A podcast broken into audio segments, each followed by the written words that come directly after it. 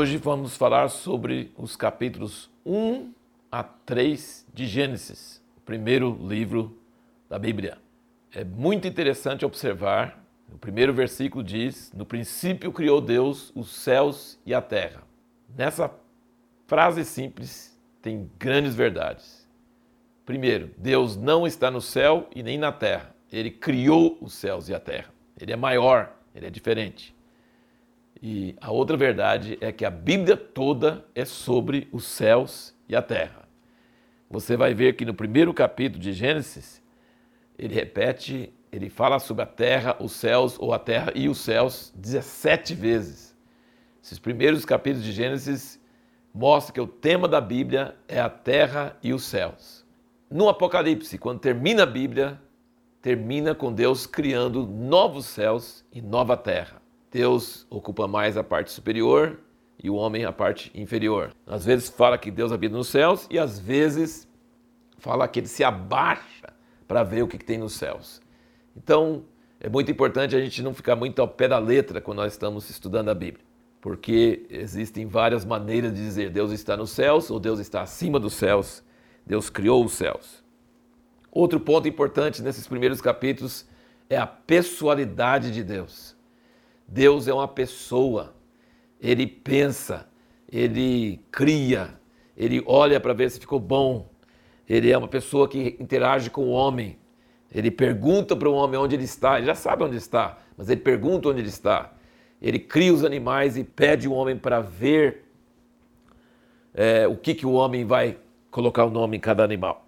Muito interessante também na interpretação da Bíblia, já nesses primeiros dois capítulos, você vai notar que tem uma ordem, tem uma ordem das coisas.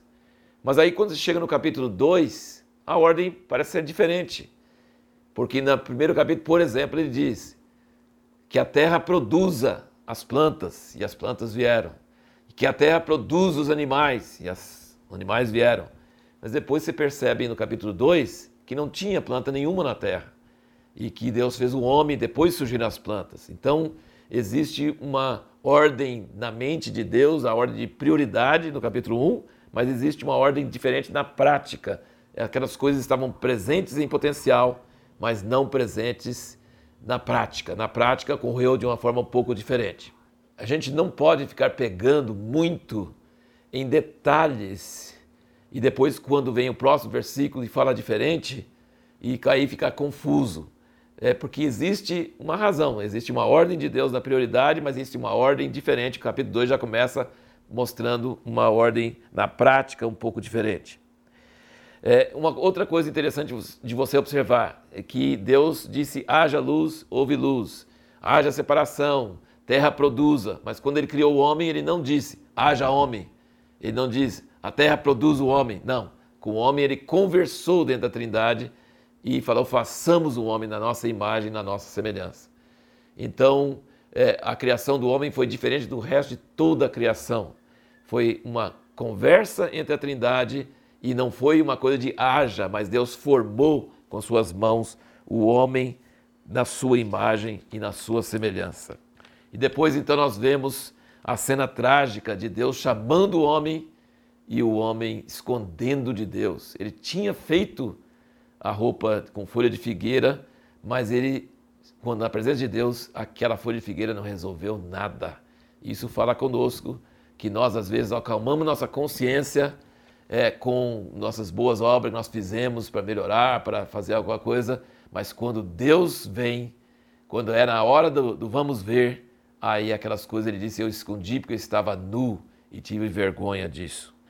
E interessante também um outro detalhe para nós terminarmos a nossa meditação nesta, nessas passagens, é que Deus conversa com o homem, pergunta: o que, que você fez?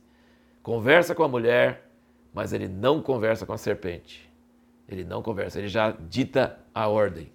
E outra coisa interessante, ele não amaldiçoa nem o homem nem a mulher, mas ele amaldiçoa a serpente e amaldiçoa a terra. Maldita é a terra por tua causa, Maldita és tu, ele falou para a serpente, que você vai se arrastar sobre a terra.